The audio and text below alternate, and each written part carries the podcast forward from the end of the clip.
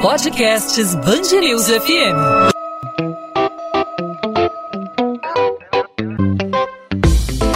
Dois às 20, com Maurício Bastos e Luana Bernardes. A pandemia de Covid-19 atrapalhou muitos dos nossos hábitos. Algumas pessoas passaram a trabalhar em home office, outras deixaram de sair com tanta frequência de casa. Foram muitas adaptações, inclusive nos transportes públicos. Uma pesquisa do Movit, aplicativo focado no serviço, aponta o transporte público como principal opção de mobilidade urbana dos brasileiros, mas com tendência de queda para os próximos meses. Antes da pandemia do coronavírus, 85% das pessoas consultadas utilizavam ônibus, trem ou metrô.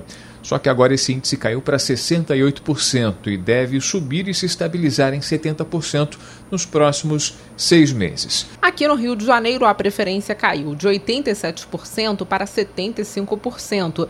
O estudo apontou que a opção por serviços de carona compartilhada triplicou, enquanto os trajetos a pé dobraram. Há expectativa que o uso de carros próprios dobre nos próximos seis meses. Para entender esses números e também o desafio do setor nos próximos meses, a gente conversa aqui na Band News FM, no podcast 2 às 20, com o gerente geral do Movit no Brasil, Pedro Palhares. Pedro, obrigado por aceitar nosso convite. Seja muito bem-vindo aqui à Band News FM. Eu que agradeço o convite de estar aqui com a Band News é, e um alô a todos os ouvintes. Pedro, a gente deu uma conferida nessa pesquisa do Movit e percebeu aí uma queda significativa aí na utilização de transporte público. Nesse período, a gente percebeu que os ônibus ficaram nas garagens, as empresas também foram bastante impactadas por essa crise, essa tendência aí de retomada, mas não no mesmo nível que antes da pandemia. Qual é a leitura que vocês fazem desses números durante a pandemia e do que vem pela frente?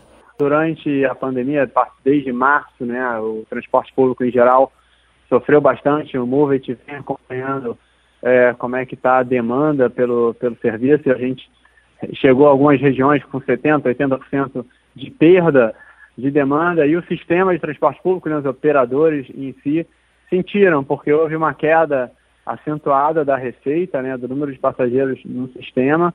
O custo fixo deles continua correndo, né, eles precisam pagar é, o diesel, pagar o, o motorista, o cobrador, né, a manutenção, o leasing desses veículos.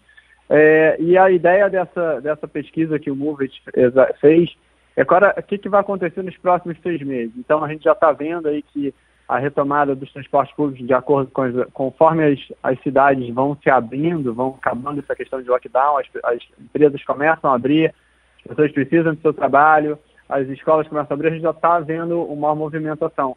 E a gente queria entender como é que estava a percepção do usuário do, do do transporte público, do passageiro do transporte público, como é que ele pretendia viajar daqui para frente, né? Então, como a maioria só tem o transporte público como é, meio de locomoção, é, a gente viu uma pequena queda aí, como você comentou, de, de 85% para 75% na preferência, e a gente viu também a questão de caronas compartilhadas, dos serviços de carona compartilhada crescendo, e a utilização do carro particular também triplicou em, é, em relação ao que a gente tinha visto no passado. Caminhadas também entraram para o. Foi, foi bem, foi bem aumentado, né? O pessoal começou a caminhar mais para evitar pegar uma baldia, fazer uma, uma transferência, então estão andando mais. Foi isso que a gente percebeu. Pedro, a gente percebe também que a crise financeira que as empresas de ônibus e também de metrô e de trens têm sentido em todo o Brasil. A gente vê a todo instante uh, os concessionários do serviço de transporte se queixando aí da, do, do, impacto financeiro por conta aí da redução do fluxo de passageiros, pelos decretos que impediram a circulação uh, de ônibus por muito tempo, a redução da circulação dos trens e do metrô e, ao mesmo tempo, com o desemprego da população muitas pessoas sendo demitidas, perdendo seus postos de trabalho, muita gente aderiu a, essa, a esses aplicativos de transporte e, ao mesmo tempo, eles aproveitaram para lançar é, cupons de desconto em corridas baseado nisso que a gente percebe também esse aumento no número de corridas de carona compartilhada desses aplicativos?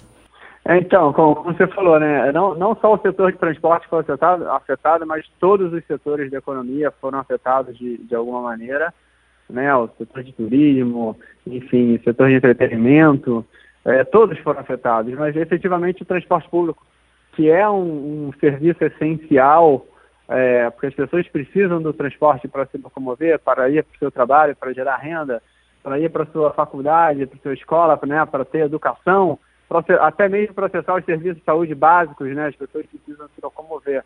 E nem todo mundo tem o seu, o seu carro ou pode pagar por, por, por os aplicativos, né? Que são, é, são em, em, é, vamos assim, em, em, comparação ao transporte público, são mais caros. Né? O transporte público é a melhor maneira de se locomover é, dentro das cidades, é a forma mais verde, a forma mais barata, né? Se você for pensar que um ônibus carrega 50 pessoas, e no mesmo espaço do ônibus cabem três carros, cada carro leva uma pessoa e meia, então a gente está comparando cinco pessoas para 50. Então é mais eficiente, é melhor para a cidade, é melhor para o trânsito, enfim.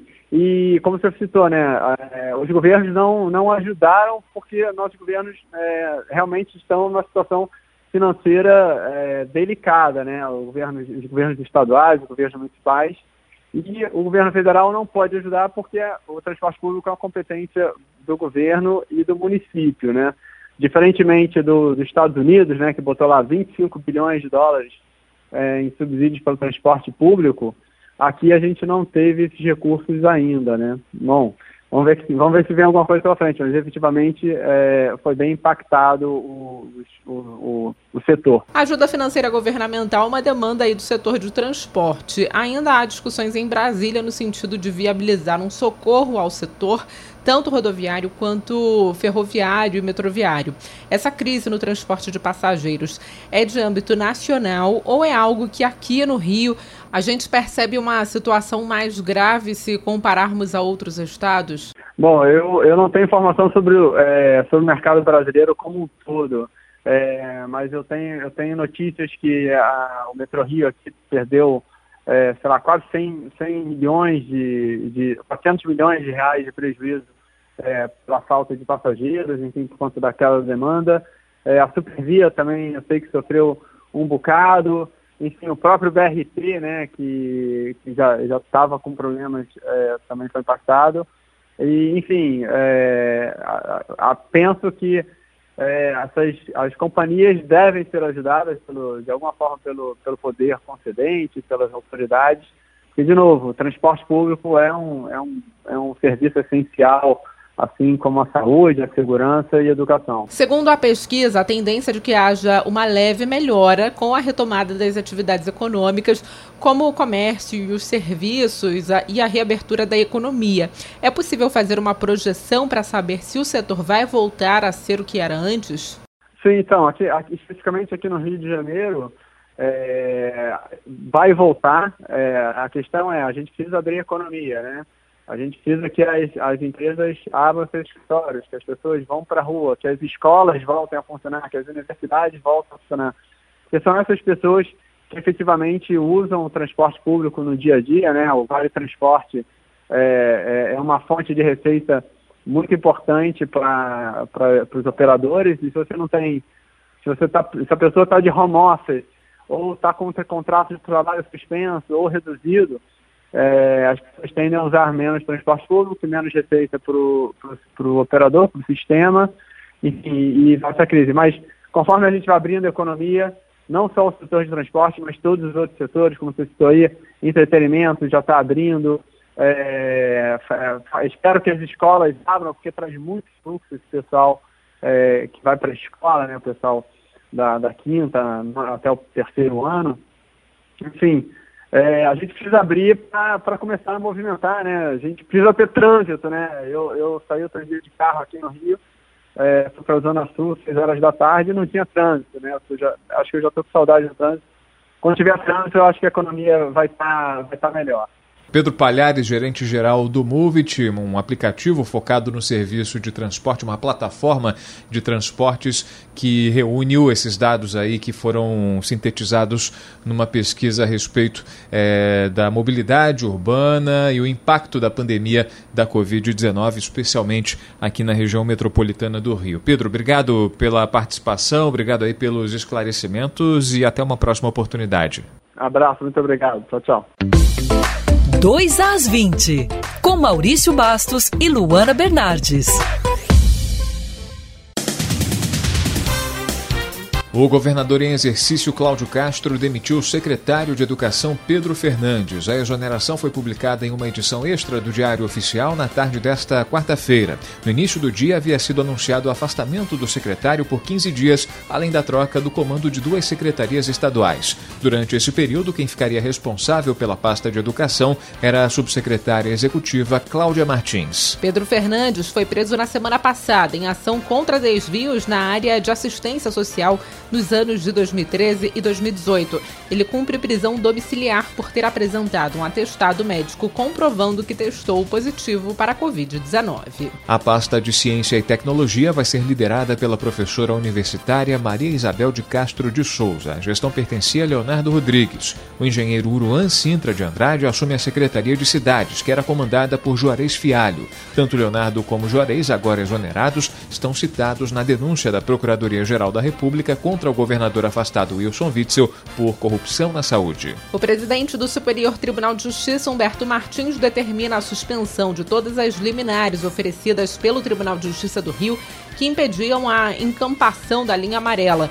Com a decisão, a administração da Via Expressa passa a ser de responsabilidade da Prefeitura do Rio.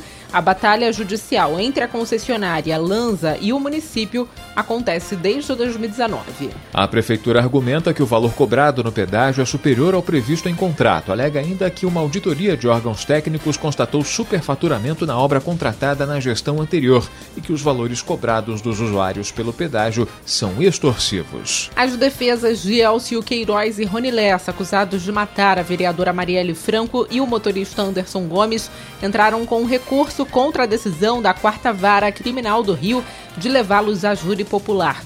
Os recursos serão julgados pela primeira Câmara Criminal do Tribunal de Justiça, sem data ainda para acontecer.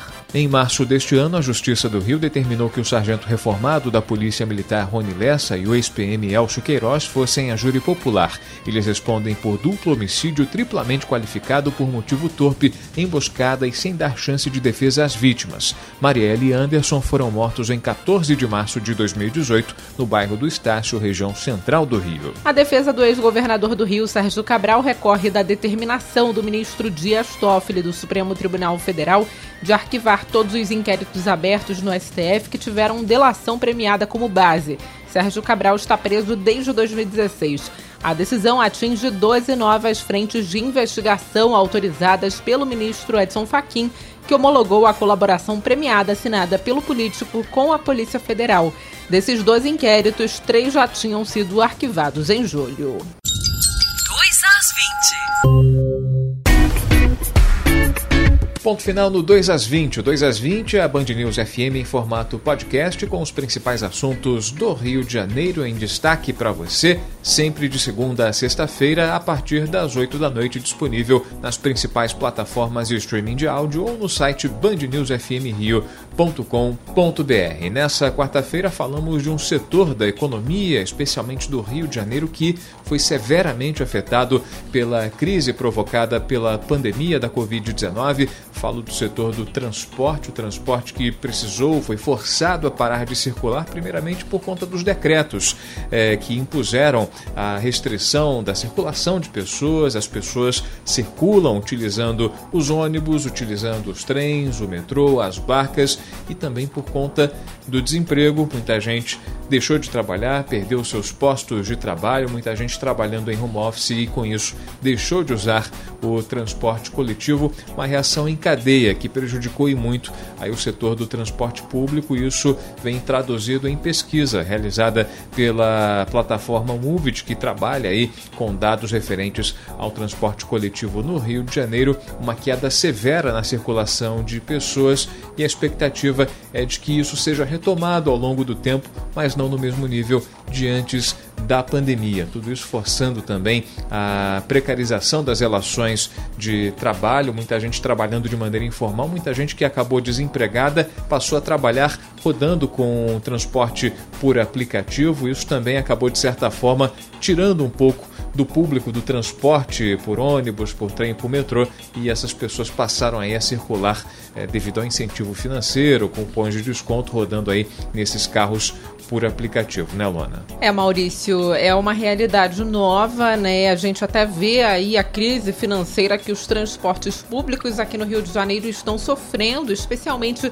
os transportes de massa, como o metrô, trem, supervia, todos falando de dificuldades financeiras diante da redução aí do número de passageiros, como você disse, uma retomada que vai ser ao longo dos próximos meses, com o término talvez da pandemia, mas provavelmente uma retomada aí econômica um pouco mais lenta no setor dos transportes, já que as pessoas Muitas estão ainda inseguras também, muitas, como você disse, perderam o emprego e outras trabalhando em home office. É isso, e nessa quinta-feira tem mais um 2 às 20, sempre com assunto referente ao Rio de Janeiro, destaques da nossa cidade aqui no nosso podcast, assuntos que você acompanha durante a nossa programação em 90.3 FM. Você tem aqui no podcast 2 às 20 com profundidade e também com debate, sempre com uma entrevista. E claro, você pode participar com a gente fazendo sugestões de assuntos, fazendo a sua pergunta, fazendo a sua crítica. Fique à vontade para participar pelas nossas redes sociais da Band News FM, arroba Band News FM Rio. É só procurar no Facebook, no Twitter e também no Instagram ou diretamente nos nossos canais, né, Luana? Comigo você fala no arroba Maurício Bastos Rádio. E qual é o seu canal de comunicação, Luana? Bom, no meu caso é o Instagram Bernardes Underline Luana, Luana com dois N's, onde eu falo sobre literatura e também, claro, sobre o podcast 2 às 20. É isso, o episódio dessa quarta vai chegando ao fim, a gente reforça o convite para que você esteja com a gente na quinta-feira com mais um podcast 2 às 20. Tchau, tchau, gente.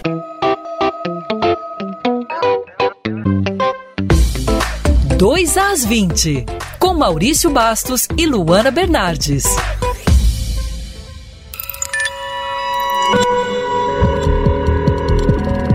Podcasts Bangerils FM.